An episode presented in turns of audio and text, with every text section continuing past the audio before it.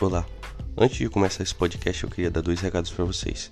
O primeiro é que quando esse podcast foi gravado, é, ainda não estava tendo casos de, de Covid no Atlanta Hawks, então a gente fala muito aí durante o podcast dos elencos e como eles vão chegar para esse jogo de Natal, então vale ressaltar isso. E outra coisa, é, esse vai ser o último podcast do ano. Só vou voltar ano que vem. Espero que vocês tenham gostado e curtido e acompanhado esse começo de projeto e espero que continuem acompanhando no ano que vem. Obrigado a todos, Feliz Natal, Feliz Ano Novo e até mais. Fiquem aí com o podcast.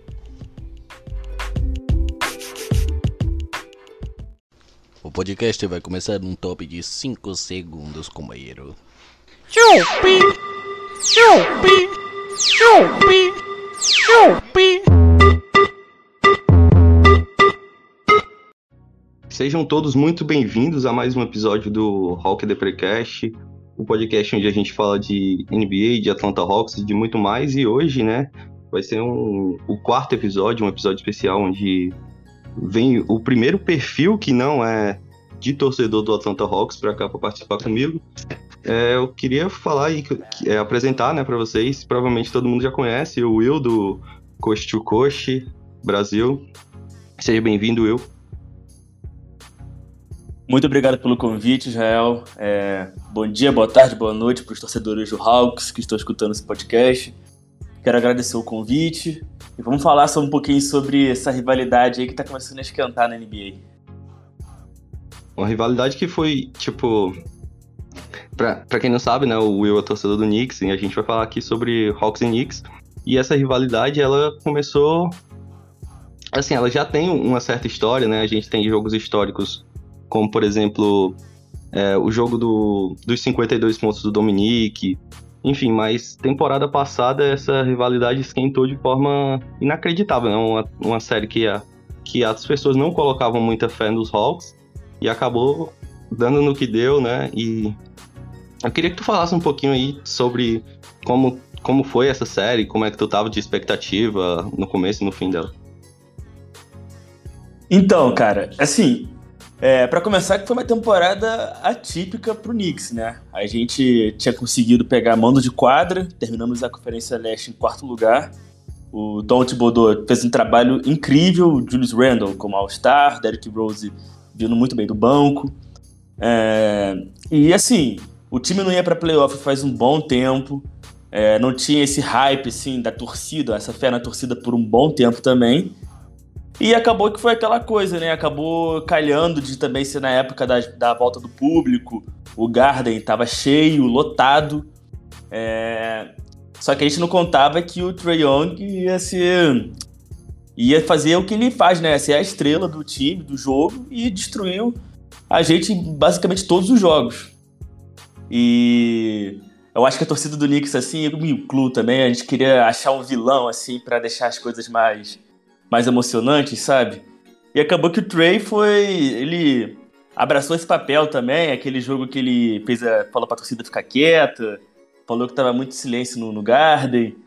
É aquela coisa, né? Jogou lenha na fogueira, a torcida comprou. E agora tá assim, cara. Se o pessoal vê o Trae Young em Nova York, cara, eu tenho até medo do que podem fazer com ele. é, teve a, questão também do. Não sei se tu ficou sabendo, né? Que teve é, os votos para prefeito de Nova York e o Trae Young ele, ele recebeu votos lá, né? Que é o voto é inscrito e tal. Ele recebeu votos também, né? É, eu vi, eu vi sobre isso, cara. Eles querem. estão tentando tornar Trae Young o pai, o prefeito de Nova York aí. Mas assim, cara, é, tomou, uma, tomou, tomou uma proporção que eu não imaginava que tomaria. Na minha opinião, é legal, é bom pro esporte, assim, é bom pra rivalidade, porque. Assim, é, ultimamente na NBA você vê alguma rivalidade assim ou outra, de vez em quando, mas nada demais. Agora, uma cidade inteira contra um jogador assim é, poucas vezes foram vistos é, coisas assim, cara. E o Trae Young não tem uma carreira muito grande na NBA ainda, cara. Então, assim, se ele continuar fomentando o que aconteceu no Garden nos últimos playoffs, assim, pro restante da carreira, eu acho que ele pode se tornar um personagem muito maior do que ele já é. E isso é interessante até para as próprias franquias, né? Que elas ganham em torcida, por exemplo, os Hawks eles conseguiram bastante torcedor, eles ganham visibilidade, né? Tanto que os dois agora vão participar do jogo de Natal também, que é, de certa forma é uma visibilidade a mais para a cidade e para a franquia, né? Então, essa rivalidade de forma saudável é muito boa, né? Concordo plenamente, Israel, porque assim, eu cubro NBA no geral, né, cara? Então, eu vejo muito torcedor de todos os times. Mas assim, cara, a cada jogo que o Trae Young fazia em Nova York, a gente postava um lance ou a stat dele do, jo do jogo, cara, era coisa assim de é, 700, 800 likes, assim, vários RTs, todo mundo falando que o Trae Young era o jogador mais divertido de se assistir, que ele é amigo do entretenimento. E assim, gente que assim começou a acompanhar a NBA, cara, com o playoff do Hawks, assim, do Knicks, né? Foi esse playoffs assim agora. Já pegaram essa série, vendo o Trae Young destruindo. Muita gente virou fã do Trae Young nessa série e, consequentemente, fã de Atlanta também. Então, como você disse, é, é bom para todo mundo, cara.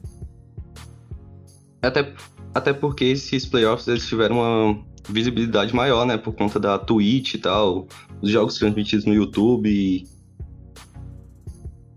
Sim, sim, cara. Até, eu, eu, acho que nem foi muito disso também, não, Israel. Mas eu acho que foi porque foi o primeiro playoff é, pós-bolha. Sabe? Que não tinha torcida, não teve torcida no, último, no penúltimo playoff. E, pô, foi, foi legal ter a NBA de volta no, na, na Disney e tal, mas assim, com torcida é, é, outro, é outro, outra coisa. Obviamente, é outra coisa. Então você teve, tinha um Garden lotado, a, Atlanta também é, chegou em peso lá no, no, ginásio lá do Hawks, então em outros lugares também era Boston, Brooklyn, Filadélfia. Na costa oeste tinha o Lakers, tinha uh, que mais assim que chegou muito em peso. Memphis também tinha chegado bastante, cara. Utah, Utah lotava todo o ginásio. Então assim, acho que criou essa essa saudade assim do, de um ambiente de playoff assim e todo mundo chegou em peso, cara. E foi uns playoffs muito bom, né? Tipo, teve diversas séries boas e tal. É... E essa do, do Atlanta com, com o Knicks, ela ganhou o destaque a mais por conta de toda a rivalidade, é, as tretas que tiveram com o Ted Gibson, o Noel. E, e foi criando esse clima, né, de realmente playoff, né? A gente teve os torcedores do Knicks se fantasiando de pássaros, né? Por conta que o Trae tem fobia. Foi uma parada realmente. Chamando ele de, chamando ele de careca.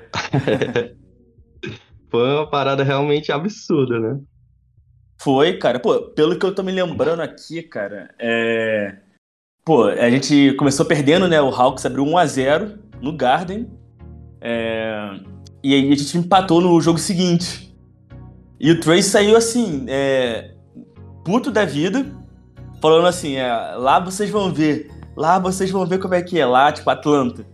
Aí eu lembro que ele saiu do jogo direto, acho que ele foi pro Twitter e falou que convocando a torcida de Atlanta para aparecer.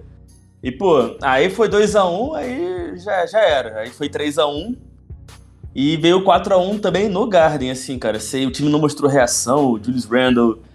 É, triste a situação dele desde que voltou a torcida, sabe? E assim, o time foi carregado basicamente pelo Derrick Rose em absolutamente todos os jogos. Então, depender só desse cara, assim, tinha até uma idade para carregar um time assim contra o time jovem, que era o time de Atlanta, que estava vindo numa sequência excelente, porque o Nate não tinha. Acho que o Nate, o Nate McMillan acho que não era nem o técnico, né? Você pode até me corrigir se eu estiver errado. É, ele não era. Interino. Ele era interino ainda, não tinha sido efetivado. Então o Hawks está vindo numa sequência muito boa. E acabou que culminou nessa temporada muito boa, cara. Que foi final de conferência, assim. É... Fizeram uma boa série contra a Filadélfia também, sabe? Então. Foi, foi, foi bem legal essa jornada do Hawks, assim, cara, na minha opinião, vendo como de fora também. É, mas eu acredito que no jogo do, do, dos Knicks deve ter ficado meio pistola com, com o Trey, né? Ah, cara, assim. É... pô, se eu falar que eu não fiquei assim, eu vou estar tá mentindo, né, chefe? Porque, pô, o, o cara. A torcida já não ia no, no, no ginásio há um tempão. Assistia lá até o Spike Lee lá na, na beira da quadra, como sempre, né? Aí, aí o Trey, pô, chega lá e manda a torcida ficar quieta. Aí, aí no outro jogo a gente rebate. E aí ele fica muito brabo e tal. Mas assim, cara, eu particularmente, eu gostei demais, cara. Eu gostei, eu gostava, tipo, eu vi esse cara falando assim, pô, filho da mãe, cara, ele é bom mesmo, não tem, não tem o que fazer. Vamos tomar a cesta dele. O cara tá endiabrado, vai fazer muito ponto. O que a gente pode fazer aqui é, é rezar. Não tem jeito, porque ele dominou essa série toda. E assim, é, eu, eu sou um torcedor do Knicks assim, cara, que eu me importo mesmo com o time, cara. Mas, poxa, você, eu já tava tendo uma ideia de, depois do segundo jogo que a vaca já ia pro brejo já, cara, que não ia ter como. O Trey tava num outro nível nessa série. E como você mesmo falou, né, foi uma temporada tipo atípica dos Knicks e também foi uma temporada atípica dos Hawks, tanto que os dois eles ficaram empatados em número de vitórias e derrotas, né? É, o que desempatou foi que o Knicks tinha ganhado os três jogos da temporada regular, então ele estava à frente da gente na, na classificação. Então foi só, foi só detalhe mesmo, né? É, o Sim, que... pô. Eu lembro que essa a reta final da temporada regular foi pau a pau para ver quem pegava o mando de quadra. Se não me engano, o Miami também estava na briga. Então foi uma disputa bem interessante. É, agora falando um pouco mais assim dessa temporada, né? Eu queria que tu falasse um pouquinho de como tu tá vendo esses jogos dos Knicks aí. É, é, o que é que tu tá achando do, dos jogos deles nessa temporada atual? Ah, cara. É, quem me acompanha lá no Twitter tá vendo minhas opiniões, cara. Tá, tá bem complicada a situação, cara. É, eu não sei porquê, não sei o que, que houve com o Julius Randle, que ele foi o vencedor. Ele é o atual vencedor do jogador que mais evoluiu e ao mesmo tempo ele evoluiu absurdamente. Então ele deu três passos para frente e dez para trás. Ele não consegue fazer outro tipo de jogada que não seja isolation. É, o time gira muito ao redor dele, o que prejudica contra times como o Hawks ou como o Memphis ou times rápidos assim, porque o nosso time, assim, o time do Knicks não é um time muito rápido, sabe? Então, aí você vê um Tom Thibodeau, assim, que na minha opinião, ele se perdeu um pouco, mas também eu acho que não é tão culpa dele. O elenco foi mal montado. Pô, trouxeram dois reforços assim. O Fournier e o Campbell Walker. Um, um não tá jogando, porque tá prejudicando com dentro de quadro. E o outro não acerta nada e não defende. Então, assim, cara, eu acho que a temporada do Knicks tá horrorosa. E vai começar a melhorar depois do período de trocas, que vai ser, se não me engano, semana que vem já, cara.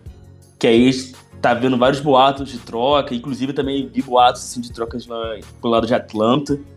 Então eu acho que vai ser bem movimentado e aí que pode ser o ponto de virada de chave para chegar forte no jogo de Natal, cara. Porque, como eu já até comentei com você em off, cara, na minha opinião, eu acho que vai vir um, uma surra, cara.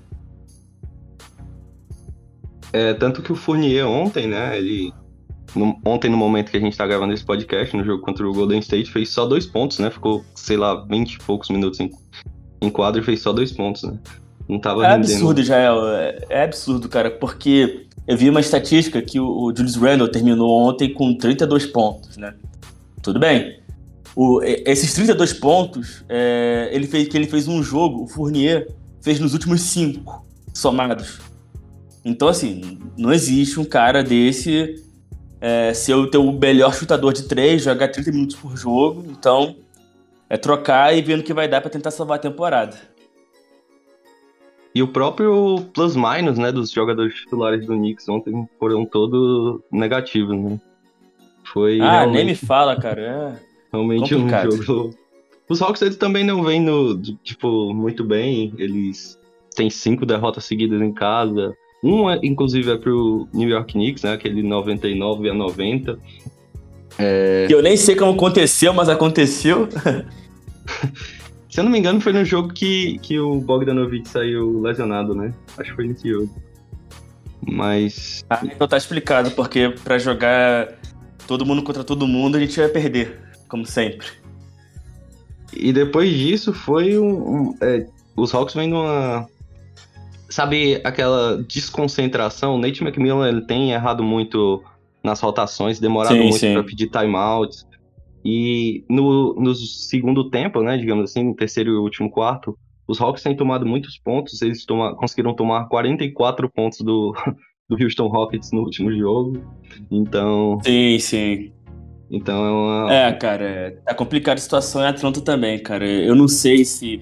Assim, é, o Nate era o antigo técnico do Pacers, né? Então, assim, eu vejo alguns seguidores falando que ele tá cometendo os mesmos erros que ele cometia em Indiana, de, assim, é, não ter a, a devida noção do que tá acontecendo no jogo, sabe?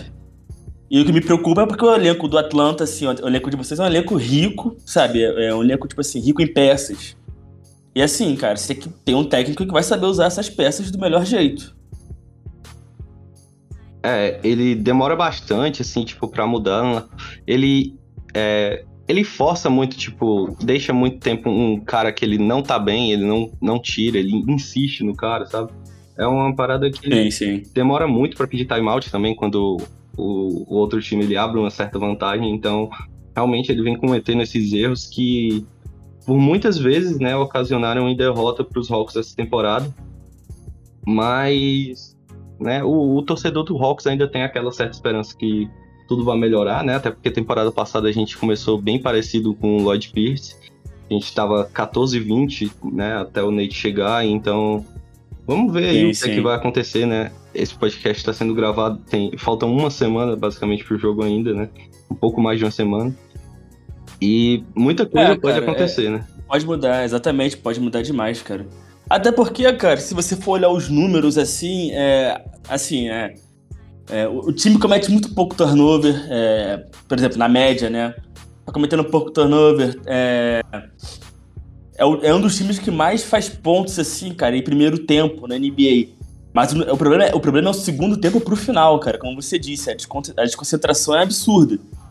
É, esse jogo contra o Houston, cara, que, que aconteceu recentemente, o, se eu não me engano, acho que a Atlanta tinha, é, tinha 15 ou 20 pontos de vantagem, assim, e deixou é, o Houston voltar pro jogo e vencer o jogo.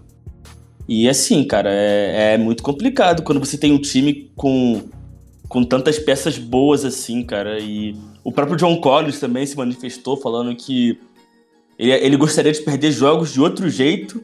Obviamente, ninguém quer perder jogo, né? Mas ele falou que se tiver, se tiver que perder, que perca de outro jeito, mas não continuar entregando jogos do mesmo jeito. Isso, tá- isso é sinal que tá claramente incomodando até os próprios jogadores assim do time, o jeito que o time não consegue fechar jogos assim. E fora que esses jogos, né, são jogos teoricamente importantes, né? Esse jogo contra o Rockets era basicamente, assim, digamos, não menosprezando o time dos Rockets e tal, mas era uma vitória que o, que o Atlanta tinha que ter, porque é um jogo que, na State Farm Arena, né, em casa, contra um time que tá em temporada de tanque e tal, então essas vitórias elas não podem deixar de escapar, né? Até porque o time briga por, por vaga no playoff, play-in, então não pode ficar perdendo esses jogos. Exato, cara. Mas aí você vê que são, são pequenas coisas assim que tão, estão atrapalhando o time, cara. É, por exemplo, é, pontua- é, é defesa de perímetro. Decaiu demais, na minha opinião, nos jogos recentes, cara. O Hawks tá permitindo quase 40% de acerto do- dos adversários, assim, cara. Então, são coisas assim que estão preocupando, porque você percebe que os times que estão enfrentando a Atlanta estão castigando a Atlanta do mesmo jeito, cara.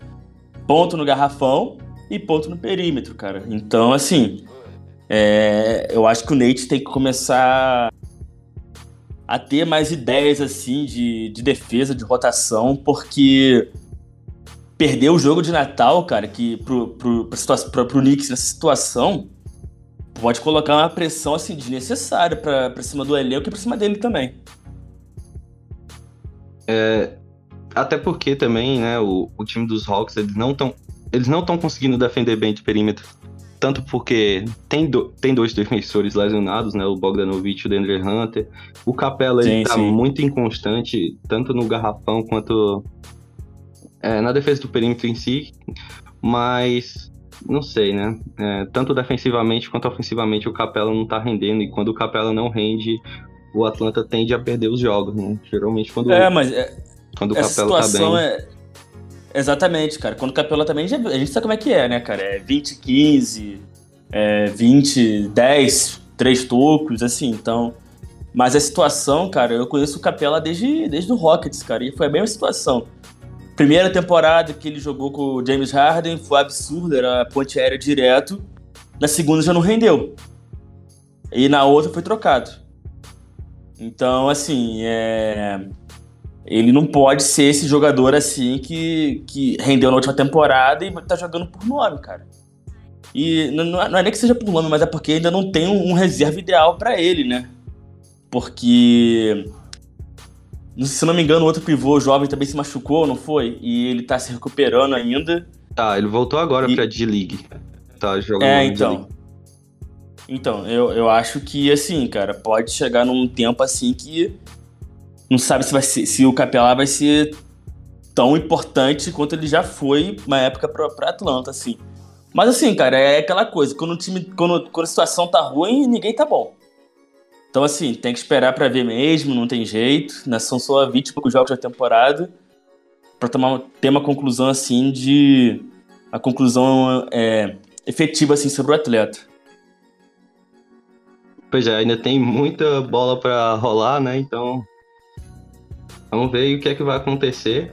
Atualmente, né, o Atlanta Hawks é o décimo colocado da Conferência Leste e o Knicks é o décimo segundo, né?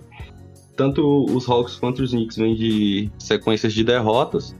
E eu queria que a gente desse uma analisada assim no, nos jogadores, né? Fazer um, um breve matchup entre eles para ver, né? Analisando eles em si só de forma meio ah, superficial. Vambora, vamos nessa então. É, um cara a cara, vamos, vamos lá. Vamos começar com, com o guard, né? O PG, o Trae Young contra o Derrick Rose, né? Eu queria que começasse falando aí. Cara, assim, hoje não tem nem como, né? É, não tem nem como comparar assim. Mas assim, é, vamos, eu vou falar no quesito assim, de importância pro time. O, o, eu acho que assim, de talento individual, o Trae Young, obviamente, tá num outro nível em comparação ao Derrick Rose. Mas de importância pro time, cara, eu acho que eles se equivalem. Porque o, o Knicks, sem o Derrick Rose, não existe. Porque ele, quando ele é, titular ou quando ele vem do banco, é ele que pontua, é, de bola de três, de infiltração, ele que controla o pace do time. E sempre quando ele sai assim, é, não tem um, um, armador igual a ele, sabe, cara? Que é bom em infiltração, é, tem uma noção, um QI de jogo bem. É, ele é bem inteligente.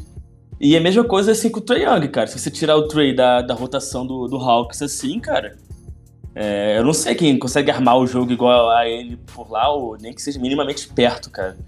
Então, é, eu fico com o Trae Young, mas assim, no quesito de importância pro time, eu acho que eles se equivalem. Temporada passada, inclusive, nos playoffs, né, na final, a gente teve a lesão do Trey, que foi no, no jogo 2, se eu não me engano, contra os Bucks, e que, que o árbitro botou o pé e tal, e o Trey tropeçou e acabou torcendo o tornozelo, se eu não me engano. Mas. Sim, sim. Pois é, e, e a gente caiu muito de rendimento com, sem ele, né? A gente venceu o jogo posterior, que foi o jogo 3. A gente venceu. É, se eu não me engano, foi com um show, um show do Williams, né? Não foi? Foi. Que ele é. jogou pra caraca, que ele assumiu a titularidade. Foi, foi esse jogo mesmo. Mas, né, é aquilo. O Low Williams é um jogador mais experiente, né? Também. Ele não tem o mesmo pique de antigamente. Então, acho que o Trey realmente faria uma falta absurda se não jogasse os jogos, né? Eu também vejo o, o Derrick Rose num, num, num grau de importância bem grande pro, pro time do New York Knicks. Ele tem a sua a sua, a sua certa idade, né? De idade mais avançada, mas é um jogador que contribui muito com o time.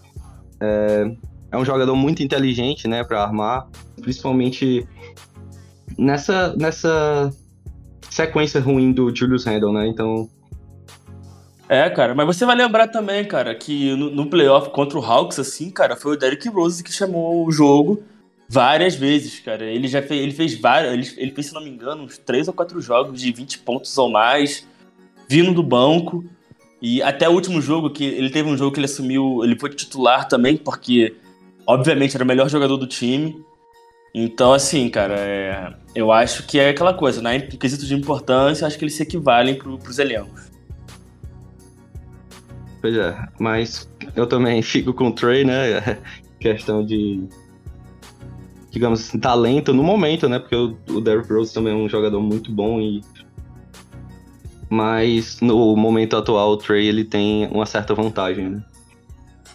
É, como shooting guard, né? A gente tem o Fournier e atualmente nos Hawks tá jogando o Kevin Herter, não sei como é que vai estar daqui a 10 dias, se o Bogdanovich já vai estar de volta, mas atualmente é o Kevin Herter, então vamos fazer a comparação com ele. Né?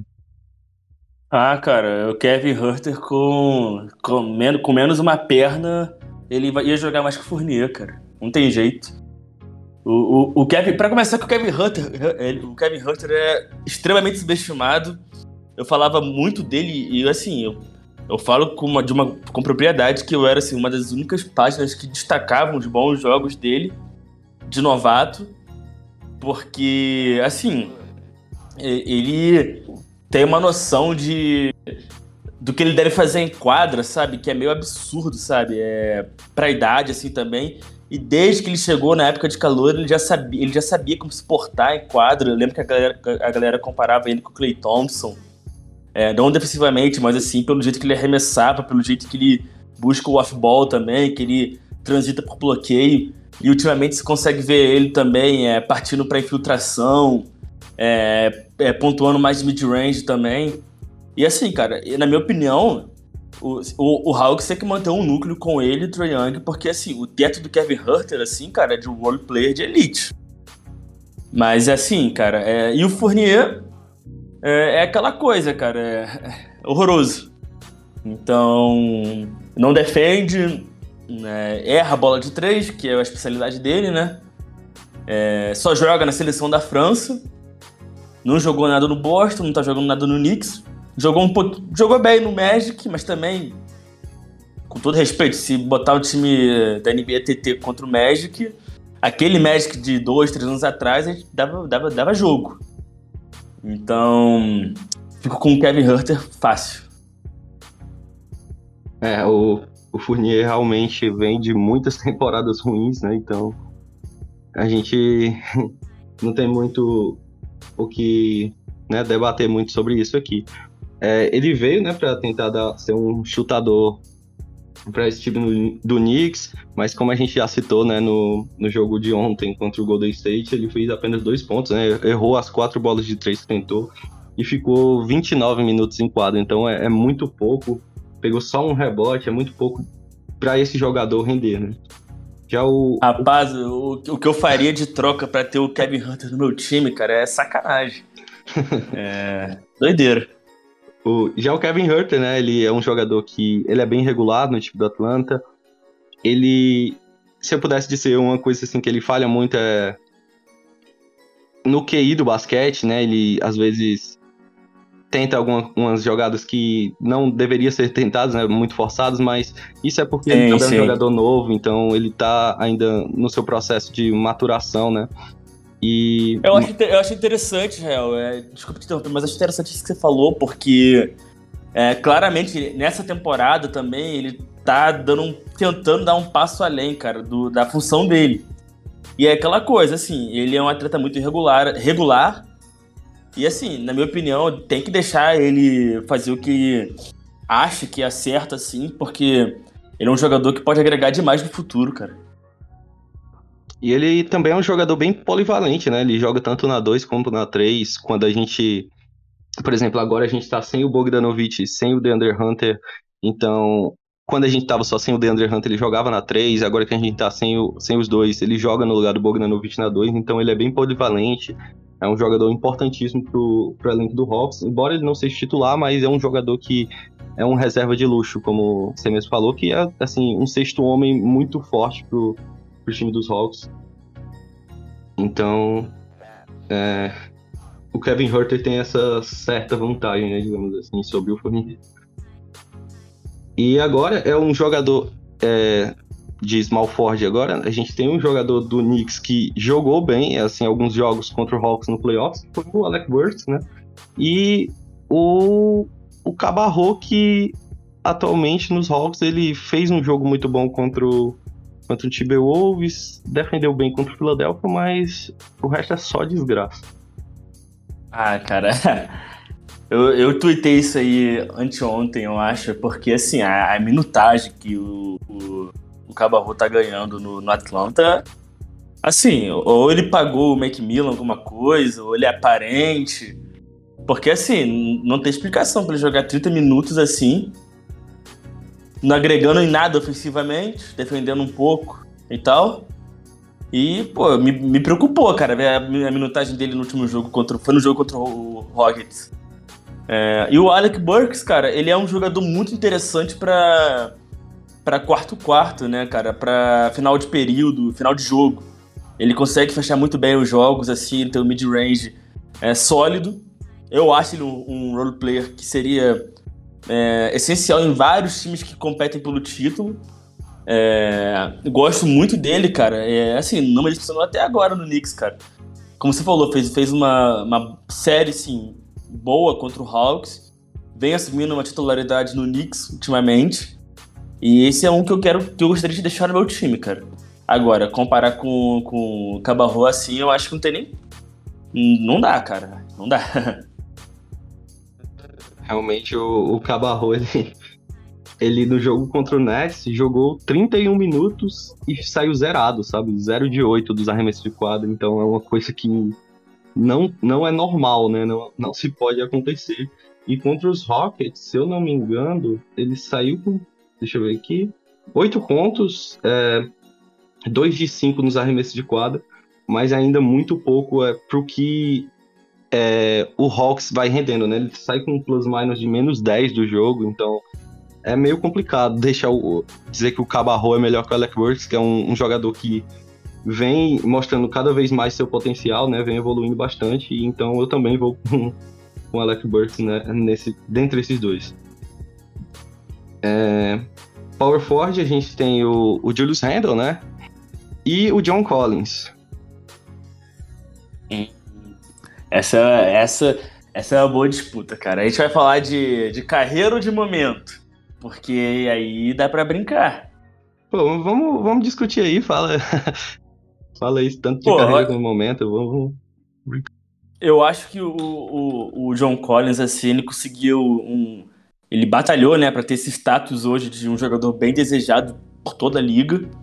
Tanto que na época de troca que ele não tinha sido, não tinha firmado um novo contrato com o Hawks, ele era alvo de vários rumores assim, porque todo mundo queria ele. É, ele conseguiu é, ser bem regular né, em Atlanta e fez uma dupla muito interessante com o Trey Young, cara. É, você vê ele e o Trey hoje tem um entrosamento absurdo, cara, pra ponte aérea, por exemplo. O Trey sabe onde ele vai estar, tá, o John Collins sabe também é, quando, onde o Trey vai estar tá, é, na defesa, para ajudar na defesa. É, eu acho um jogador muito interessante, cara. Ele também tem um certo arremesso de três, mas quando a gente compara com o Julius Randle, que Beleza, não tá no momento muito bom, tá no momento horroroso. Mas assim, bem ou mal, ele é o jogador que mais evoluiu por uma razão. Na temporada passada, ele conseguiu criar o arremesso de três dele, é, um arremesso muito bom.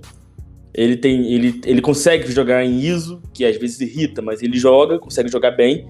Ele joga em post-up também. É, o que mais que ele consegue fazer, cara? A defesa dele não me agrada muito, não. Mas assim, cara, ofensivamente o Randall conseguiu evoluir na, nas assistências, é, rebotes. Assim, cara, é. Bola de três, né? Pô, é, bola de três. Assim, cara, que complicado. Eu, particularmente, prefiro o John Collins, assim, no meu time. Eu queria ter ele no meu time. Porque é, é complicado é, é jogar com o Randall com, com apenas um, um um, umas duas ou três jogadas ofensivas desenhadas, cara. Assim, se eu tivesse com o Randall, com outro técnico mais criativo, talvez, cara, ou com arremessadores de três ao redor, tudo bem.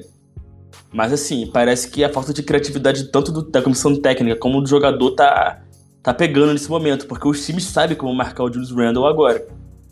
Assim, entre quem é melhor ou não, prefiro o Julius Randle. É melhor, já foi All-Star, ele é um All-Star por algum motivo, mas na projeção para o futuro, é, eu acho que o John Collins assim pode ter esse mesmo status que o Randall teve na temporada passada em algum momento no futuro, porque é, é, é difícil você ter é, é, tanto ala pivô como pivô, como a, a, estrela do seu time hoje em dia. É mais o, o ala, o armador e tal.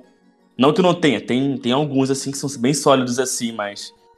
É, eu vou de Randall, cara. Com todas as ressalvas do mundo. É, eu, eu acho o John Collins um jogador que ele tem evoluído bastante defensivamente é, e ofensivamente. A cada temporada ele evolui cada vez mais. É, a afinidade dele com o Trey também é muito alta. E, e, tudo, e tudo que ele representa, sabe, pro, pro Atlanta Hawks, ele é o, o início desse rebuild do time, né? O início desse young core, ele é como se fosse um, um chefe do time, digamos assim. Então, sim, sim. Então, ele, ele tem essa representatividade e essa importância gigantesca para o Atlanta Hawks atual. O Julius Randle também é um jogador muito interessante, né? Um jogador que tem, se eu não me engano, sete anos de NBA, eu acho. Acho que foi draft de 2014. Já, né? é, ele tá fechando 10 anos daqui a pouco já na liga, cara. Ele não é um jogador jovem, assim, uma promessa. Ele já ele é estabelecido na liga, cara. Bem ou mal, ele já é estabelecido. É um jogador que, mesmo assim, de né, mais experiente, ele tem evoluído bastante, tanto foi o jogador que mais evoluiu. Tem uma bola de três forte, né? É, e pontua bem também pro, pro time do, dos Knicks. Tu, tu, mesmo disse que ele tá meio mal agora, mas né, um jogador que, é, querendo ou não, ele é uma experiência de pontuação, né? O time dos Knicks. Sim, sim. Mas eu, eu vou ficar com o Collins. Eu acho que o clubismo pesa um pouquinho também para escolher, né? São dois jogadores que são bem, par... são bem parelhos, mas como tu mesmo disse, né? O Collins ele tem muito a evoluir ainda, é um jogador bem novo, então nesse confronto eu fico com o Collins.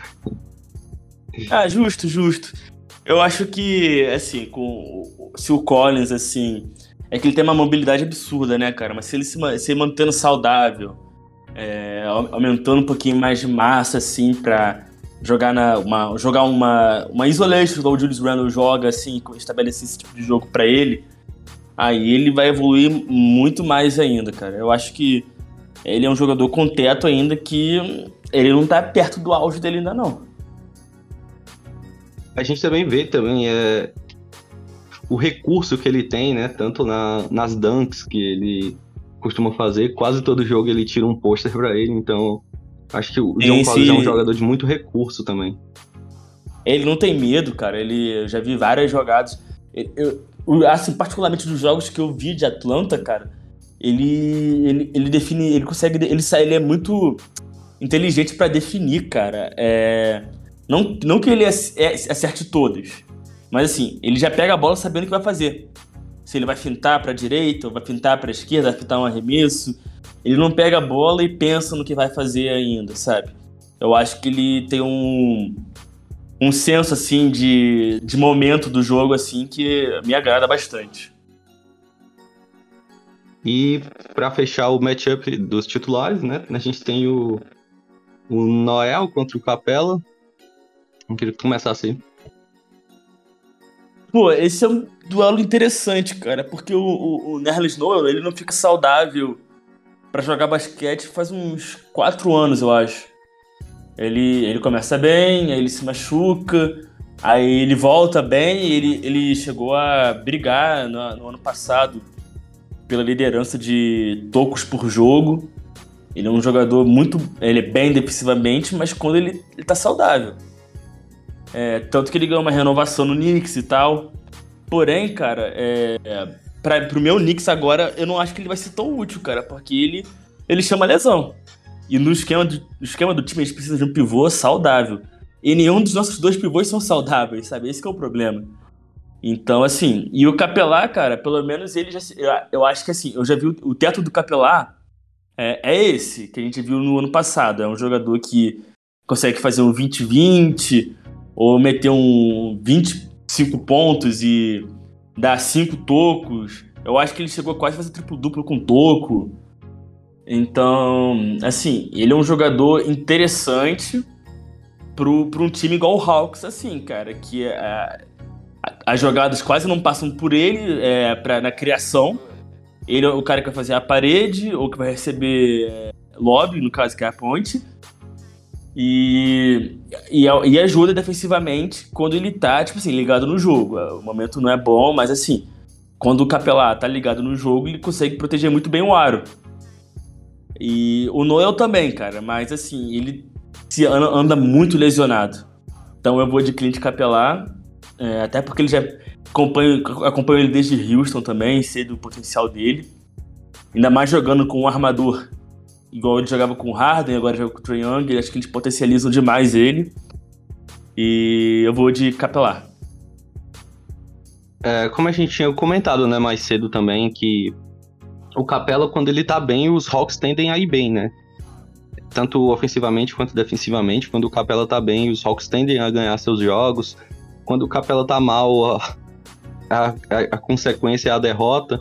Mas é, eu também acredito que o Capela ele possa é, mostrar né, o basquete da temporada passada. Ele não tem que ser esse jogador inconstante, né? Porque ele consegue render bem mais do que ele, do que ele vem rendendo.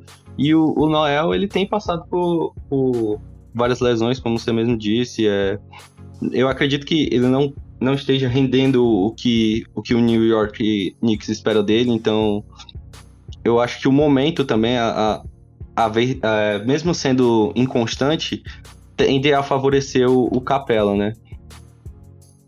É, claramente, concordo, cara. Concordo com o que você disse.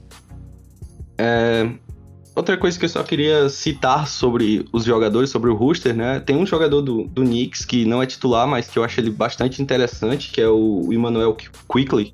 Ele é um jogador que, para mim, me agrada bastante. Ele tem muito a evoluir, acredito, mas é um jogador que ele tenta, né? Ele, ele arremessa, ele se movimenta bem, então acredito que ele possa ser um grande jogador também no futuro. É, cara, o Quickly, assim, foi um achado do draft, assim, que é, se tornou uma surpresa, uma grata surpresa para todo mundo, cara. É, eu lembro na temporada passada que a gente pedia pro Thibodeau dar minutos para ele, porque a gente sabia que ele era diferente. Ah, como ele é diferente? Pô, ele é extremamente versátil, cara, pontuando, ele consegue transitar no garrafão, ele consegue transitar no, entre o bloqueio, ele fura bloqueio muito fácil. É, no off, o off-ball dele, cara, me agrada o floater dele também, de finalização para sexta, é excelente, arrisco dizer que é um dos melhores da NBA. E assim, ele consegue criar o seu próprio chute, coisa que ninguém no elenco do Knicks, a não ser o Julius Randle de vez em quando, consegue fazer. Então, assim, ele, é, ele é extremamente importante, assim, cara, pro, pro time. E assim, é, eu manteria ele por muito tempo, cara, porque eu não sei se o, o, o Knicks vai conseguir tornar ele aquele armador criador pros outros, sabe? É, o Knicks precisa muito de um armador voluntarioso para criar, não para definir. É, e o Quickly, cara, ele consegue vir do banco, mas ele sempre joga com o armador. Ou joga ele Derrick Rose, ou joga ele com. É, sempre, quase sempre joga ele com o Derrick Rose junto. Então, eles estão tentando formar, tornar esse jogador um jogador que cria. Mas, assim, ele, ele nitidamente é um jogador de definição. Então, assim, eu acho que o papel dele no time pode ficar limitado. Mas, assim, souberam tirar o, souberam tirar o melhor dele, cara, eu acho que ele tem muito a evoluir. E, assim, cara, você vê uh, toda a NBA elogiando ele, cara. Ele fez um jogo contra o Lakers também, que foi muito bom. É, teve vários jogos, ele já castigou vários times da NBA, cara. Então, assim, ele é um jogador que vai ganhando seu espaço e, de certa forma, sendo subestimado, cara. Digamos assim que ele é o jogador do, do futuro do Knicks, né? Acho que é o, o jogador mais promissor, será, do elenco? O que, é que tu acha? Ah, cara, você tem o. Você tem o RJ Barrett, né? Mas ele não tá conseguindo dar aquele passo adiante, igual o Jamoran e o Zion. É, até porque o Zion já foi um All-Star, o Jamoran tá caminhando para ser um All-Star. É, eu não sei agora porque ele perdeu alguns jogos, né? E o Barrett não consegue, cara. Ele, ele não consegue ser constante nos arremessos, ele não consegue. É, a gente não sabe o que, ele quer fazer no jogo, assim. Não sei se é, comando, se é culpa da comissão técnica ou se é culpa dele. Ele faz, ele faz um jogo de 9 pontos, depois faz um jogo de 25. Então, assim, cara, ele não tá agindo é, como a gente esperava que seria uma pick top 3 de draft, ainda mais com tudo que ele fez em Duke também. Então é meio preocupante, cara. E tem Obi Toppin também, mas assim, já todo mundo conhece, que me conhece sabe que eu preferia muito mais ter pego o Cole Anthony, que tá brilhando no Magic, do que ter pego ele, cara. Mas é, acontece. Inclusive o Atlanta já já enfrenta o Magic de Colin Anthony aí, que assusta, assusta. É, é. cara. Ainda mais sem o. A gente fala também, falou, a gente tá falando um pouquinho de draft aqui, cara, mas o, o, os drafts que o Atlanta fez recentemente foram muito bons, pô. O, o Ken Reddish, que, que era esse jogador de Duke também, da classe do, do Barrett, do Zion, é, tem jogos muito bons, assim, como defensor, assim, é, como two-way. O DeAndre Hunter também, cara, é, esse, esse é uma pena que se machuca, cara, porque ele joga muita bola. É, então, assim, cara, é um time que tem feito um trabalho de draft, assim, elogiável, cara, também.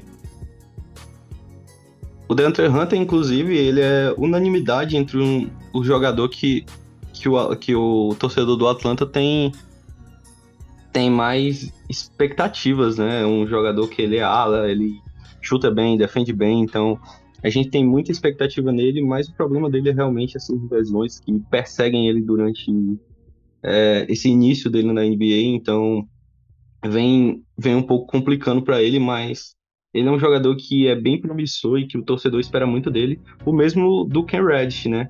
Que por mais que ele seja um jogador que ou ele tá muito bem ou ele tá muito mal, ele é um jogador que consegue render, que o, os torcedores até perguntam porque ele não pode ser titular, né? Então é um jogador que a, que a galera gosta bastante e que vem sendo importantíssimo para o Atlanta nos jogos que ele ficou fora também por conta de lesão e por conta de saúde, né?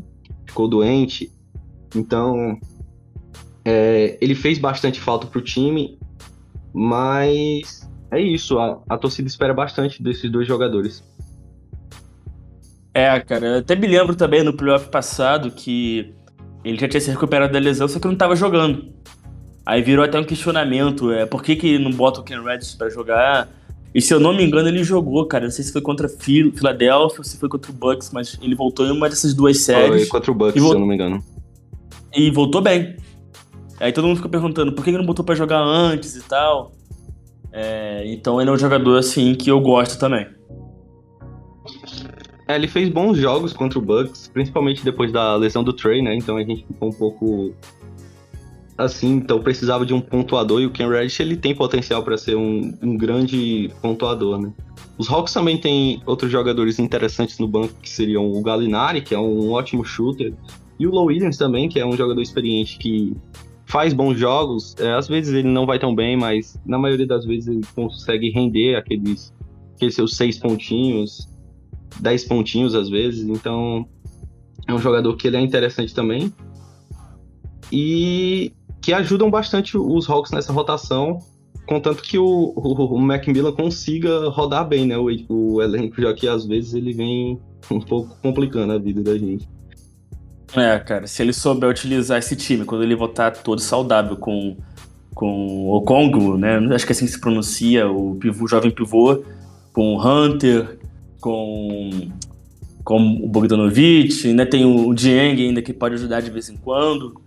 Então, assim, cara, é, é que esse eu, eu falei isso antes da temporada começar, cara. Eu falei, o time do Atlanta melhorou, mas vai ter que saber lidar com, com, uma, com o que fez na temporada passada, pra, porque a expectativa vai ser grande esse ano.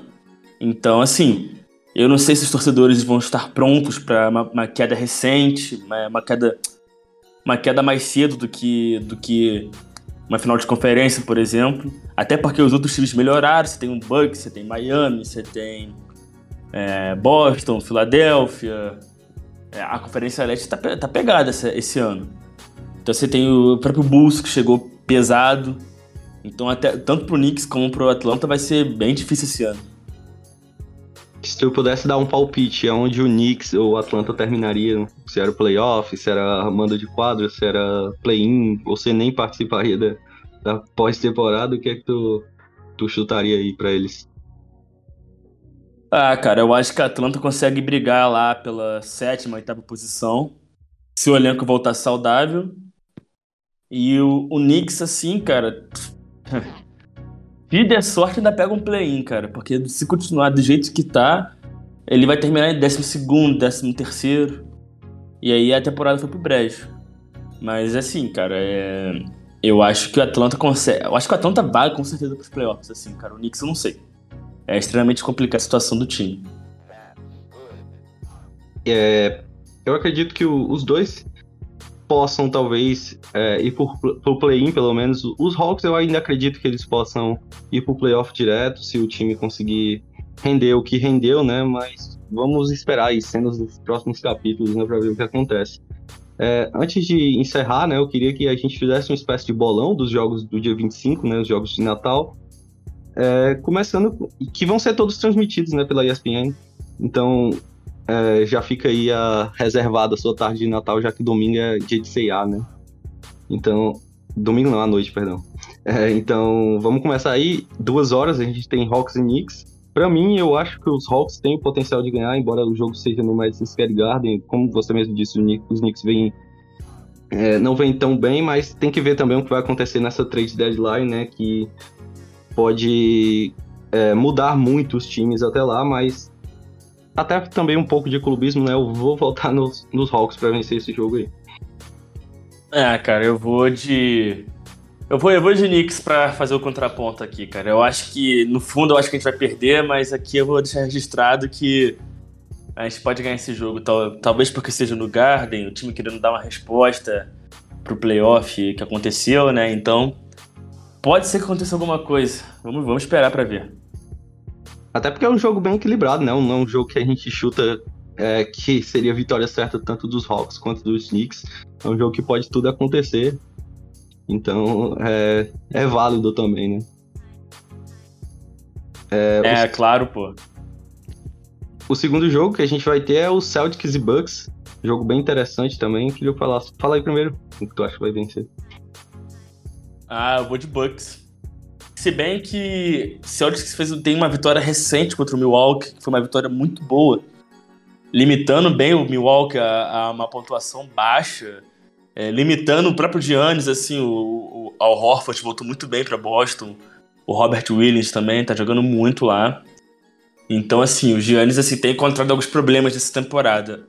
Porém, eu acho que o, eu acho que o Bucks deve vencer esse jogo pela, pela adaptação do time em si, sabe? Eu acho que o Giannis, assim, ele vai saber do que errou, vai corrigir e vai vir pesado para esse jogo. Nessa eu também vou, vou contigo, vou de Bucks. Acredito que o jogo, o jogo vai ser lá em Milwaukee, né? Vai ser um jogo bem difícil para o Boston, que vem numa temporada meio inconsistente, né? Às vezes faz bons jogos, às vezes faz jogos terríveis. Então, acredito que o Bucks ele tá num, num nível de consistência maior e que pode vencer o jogo. É muito difícil ganhar Milwaukee, né? Então, eu acho que os Bucks vencem, vencem essa. É, depois a gente tem 7 horas da noite, a gente tem o jogo que talvez seja o maior hype até agora, né? Pelas duas campanhas dos dois times, que é o Warriors e Suns, né? Os dois times que estão na cabeça do Oeste. É, cara, esse vai ser um, pô, um baita jogão, cara. Já, a gente já teve dois Warriors e Suns já, que já foram bons jogos, assim. É... Cara, esse é complicado. É... Eu acho que eu vou. Eu vou de Golden State porque o Clay Thompson vai voltar. Então, assim, eu acho que por toda a simbologia, eu acho que ele tá com fome de jogo também. Acho que eles não vão querer perder esse jogo nunca. Então eu vou de, vou de Golden State finalmente ver de volta, né, os Splash Brothers, que fazem tanta falta na NBA, então... Rapaz, vou te falar que tem gente que começou a ver NBA que não deve saber nem quem é o Clay Thompson. Verdade. Igual tinha gente, igual tinha gente, cara, que perguntava quem era o John Wall. Porque nunca pegaram o, o, o auge do cara. E ficou tanto tempo fora. Pois é, eu comecei a assistir foi em 2014, 2015, né, naquele time dos Hawks de quatro All-Stars, o Kyle Cover, Al Hoffman. Ah, aquele baita time. Então. Sim. O próprio, o próprio Schroeder também tava. É, era um bom time mesmo. Então, é, eu vi muito do Clay Thompson, né? Já que o Golden State tava numa disputa particular com o Cavs pelo, pelos títulos da NBA. Então, eu gosto bastante do Clay Thompson, eu gosto bastante do Curry. Eu acho que isso pesa também para mim. Eu acho que o Golden State vai ganhar esse jogo aí. E, e o John Wall, né? Ele jogava muito, ele fez uma série contra a Atlanta muito, muito boa nos playoffs Hawks e Wizards. Ele... Ah, ele, ele, fez várias séries boas né, na época de, de, de Washington, pô. É, era doideira, cara. Quando, quando ele engatava, assim. É... Tanto que já chegou a ter uma discussão séria entre, que é, entre ele e Westbrook, por exemplo. Que, assim, atualmente, não, é, por carreira, por tudo, não existe nem comparação. Mas é uma pena que o pessoal que tá chegando agora não conseguiu pegar o auge dele, mas tá pegando o começo de outros excelentes jogadores também. É, e falando no Westbrook, né, 10 horas a gente tem Nets e Lakers, é, um jogão também, é um jogo de duas torcidas aí do Twitter que pilham bastante, né? Então, ah, esse jogo, esse jogo aí eu vou estar tá de camarote assistindo e botando pilha dos dois lados. Kevin Durant contra LeBron James, né? Então, um jogo que vale a pena conferir também. É, e vai ser aquela coisa, né? Eu já, já tô até vendo já na narrativa. Se o Durant ganhar, é o melhor jogador do mundo. Aí se o LeBron ganhar, é, ele ainda é o rei e tal. Ah, aí vai ser aquela coisa, aquela... Vai ter alguém pra botar uma coroa no LeBron e vai ter uma foto do Durant fazendo uma cesta incrível, por exemplo. Então, vai ser um excelente jogo.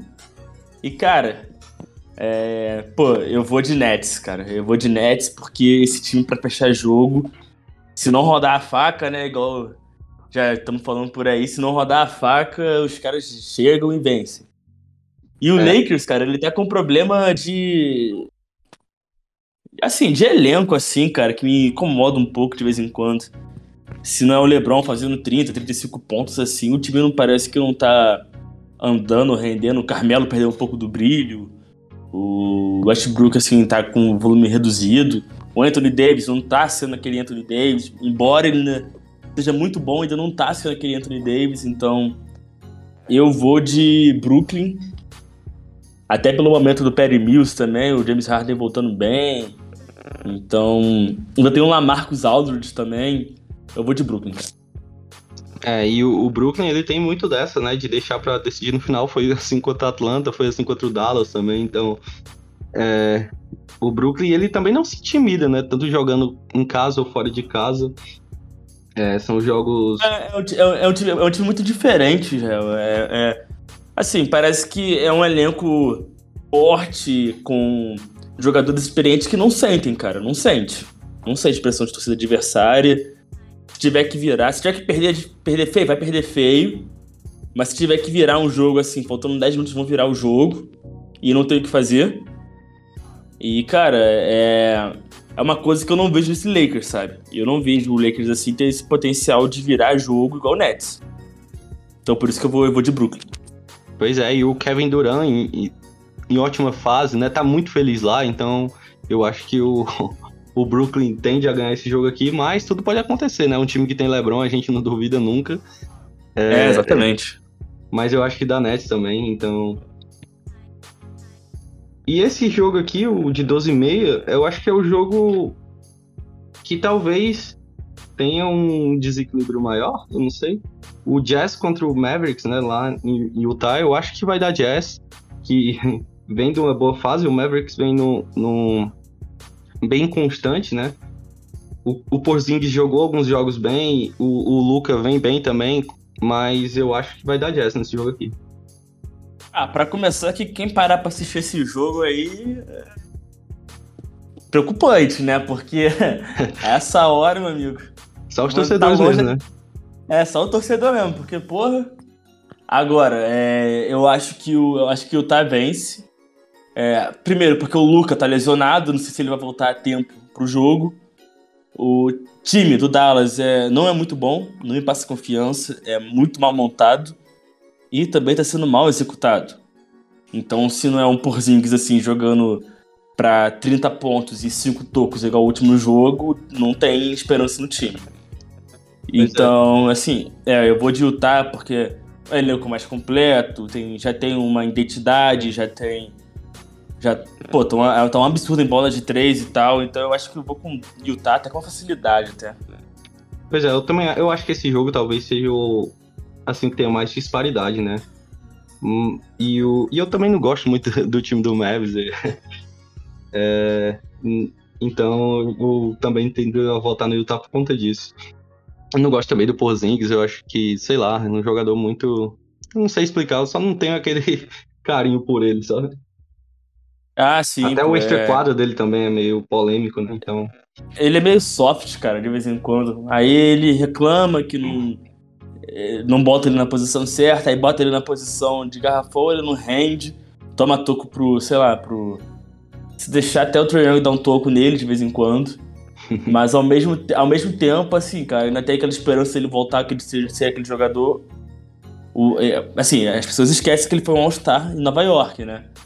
Então, assim, se ele voltar, quem sabe, aquele nível, aí. Quem sabe, aí pode andar o negócio. Mas assim, tá bem longe ainda de voltar para aquele. bem longe mesmo daquele nível de 2017 ou 2018. Pois é, então a gente foi bem parecido, né? Acho que só diferiu mesmo no jogo dos Hawks contra os Knicks. Aí não tem como, né? é, o clubismo também pesa um pouco, né? Então, é, é isso. Muito obrigado por, por, pela disponibilidade, Will. Foi muito bom aqui o papo contigo. A gente falou sobre muita coisa interessante. É, e eu espero, né, que ambos os times possam fazer um bom jogo é, e ter aquele espetáculo, né? Que é um, um jogo muito importante para o Atlanta, por conta que faz, é, desde 89 não participa de um jogo de Natal, então vai, é, vai ser um baita jogo. Independente da fase dos dois, eu acho que os dois vão querer vencer. Os, Knicks por conta do, dos playoffs, os Hawks por conta de tudo que esse jogo representa. Mas foi muito bom o papo e muito obrigado aí pela disponibilidade, por estar tá dando essa moral aqui de estar participando aqui. Eu que agradeço o convite, Israel. É... Obrigado mesmo. Acho que muito legal, muito interessante ver a fanbase do, do Hawks crescendo. Eu acho muito legal mesmo porque são torcedores bem legais, são torcedores assim, bem educados, sabe? Então, eu acho que quanto mais o, quanto maior o crescimento do time, é maior vai ser o crescimento da torcida em si. E assim, cara, é, reiterar aqui mais uma vez obrigado pelo convite. E a gente se vê no Natal, cara. Vamos ver como é que vai ser esse negócio. É isso, então. Muito obrigado a você também que escutou até aqui. É, siga o Atlanta Depre, siga o Coast to Coast Brasil, se você ainda não segue. É, segue o Rock Deprecast no, no Spotify, no Google Podcast. E até mais. Abraço e tchau.